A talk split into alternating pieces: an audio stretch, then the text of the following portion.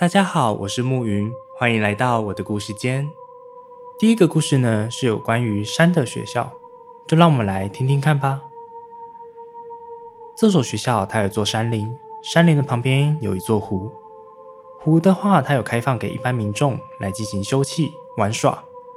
山林的部分则是提供给学校的学生来做实验用地，比如说农业科以及畜牧科的学生。在前往湖边的路上会经过一条通道，通道的四周都是山壁，都爬满了藤蔓。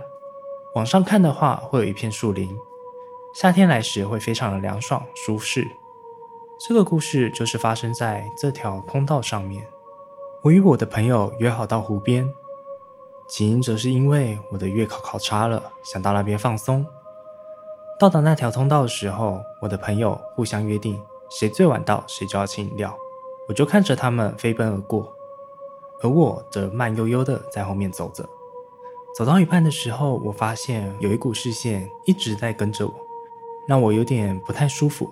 所以我就回头看了一眼，没有任何的东西。我又回过头继续走我的路。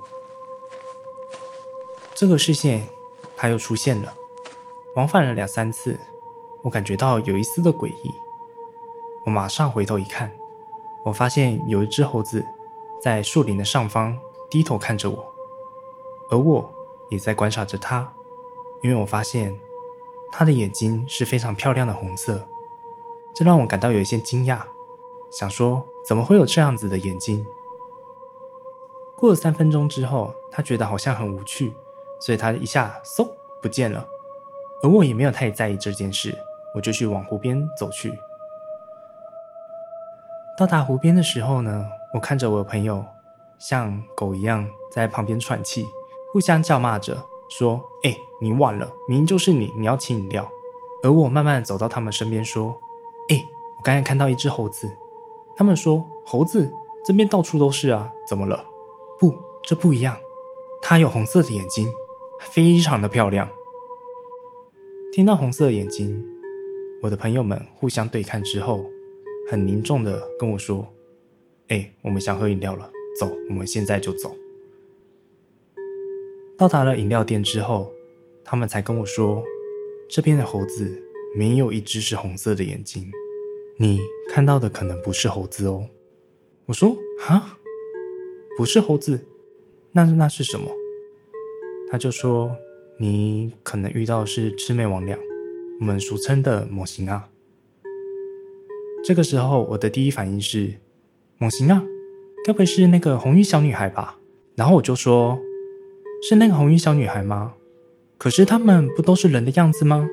我的朋友才跟我解释说。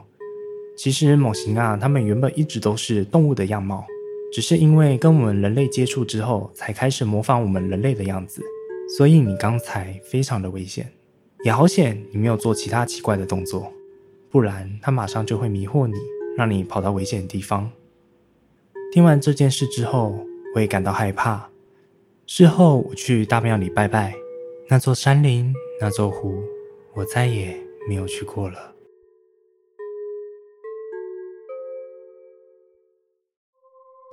那是发生在我还是大学生的暑假。那一天，我跟我朋友在讨论说我们要去哪里玩，去哪里写生。而我们讨论过后，决定要去一座山，而那座山刚好是我熟悉的。到达目的之后，我们彼此约定好要互称对方的绰号，因为山里有一个规定，叫本名的话，有可能会被某些人给带走。我叫小卡，朋友 A 叫小雨。朋友 C 叫小英，约定好之后，我们就向登山口前进。在走了一段路之后，天气很炎热，我们决定找个地方休息。而刚刚好前面有一条小溪，附近飞舞着非常漂亮的黑色蝴蝶，我们决定在此休憩。在进到那个范围之后，那个温度变得十分凉爽，至少有低了四度以上。我们决定在这边休息一下。他们在旁边写生，而我则是在旁边观察溪流的动向以及漫天飞舞的黑色蝴蝶。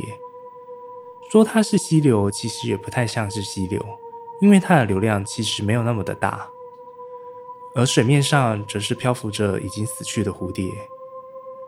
在观察这些的时候，我内心突然浮现我想要往上去看的念头。当我看向源头时，我竟然不由自主的想要往上爬。当爬到一半的时候，我竟然发现我的脑海给了我一道警示，我的心脏开始越跳越快。这时，我感觉到有人在窥视我。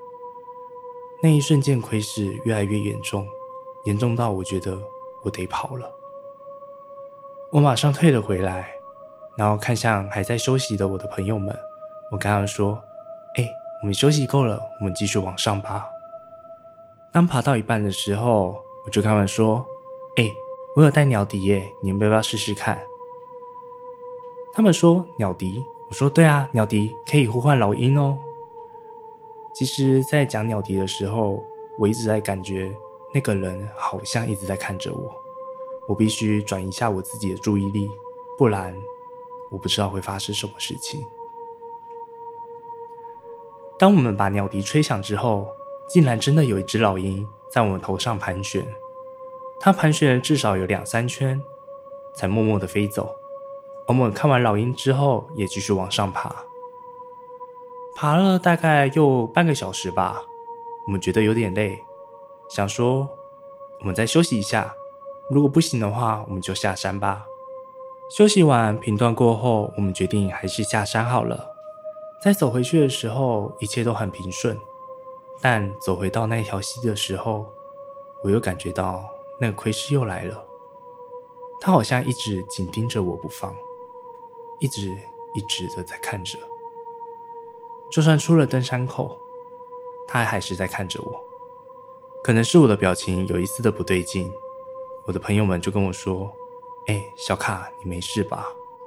你的脸色有点不太对。”这时我才跟他们说那个窥视的事情。我们决定说，先回到我们停放车子的地方再说。回到原地之后，他们以为没事了，便喊了我的名字：“哎，瑞红，你刚才还好吧？”当他们说出我的名字那一瞬间，我的耳边突然响起了：“原来你叫这个名字啊！”我的汗毛整个竖起。我看着我朋友说：“走，我们赶快先去大庙。”我的名字被他知道了。我们骑到大庙之后，一进大庙，那边的庙公就跟我说：“小朋友，不要乱跑了，你跑到人家的地方去了。来，这边先上香。上完香之后，庙公才跟我说，我们刚才跑到了阴阳的交界处，那边本来原本是给死人通过的，而我像这种活人，又带有点奇怪的体质，有时候会误闯。”而那边的守灵人则是会把我们挡在那里，可是我偏偏又跑去触犯了人家，想要去看人家的真面目，人家很生气的想要把我带走。庙公说完，他就给了我一张符，他说：“孩子，这个符你就带着，回到家再丢掉。如果他没事，那就没事；但如果他断掉或是不见了，就不要理他了。”在谢过庙公之后，我们便骑车回家。在骑车的当下，我一直觉得我的背后一直有人在摇晃我的车尾，想要把我留在这里一样。回到家之后，我打开我的后车厢，那张符却已经不见了，仿佛是代替我被那个人给抓走了。那一座山，在这次事件之后，我也没有再去了，因为我不知道他是否还在那里。等着我的再次到访。故事到这里就结束了，那我们下期再见。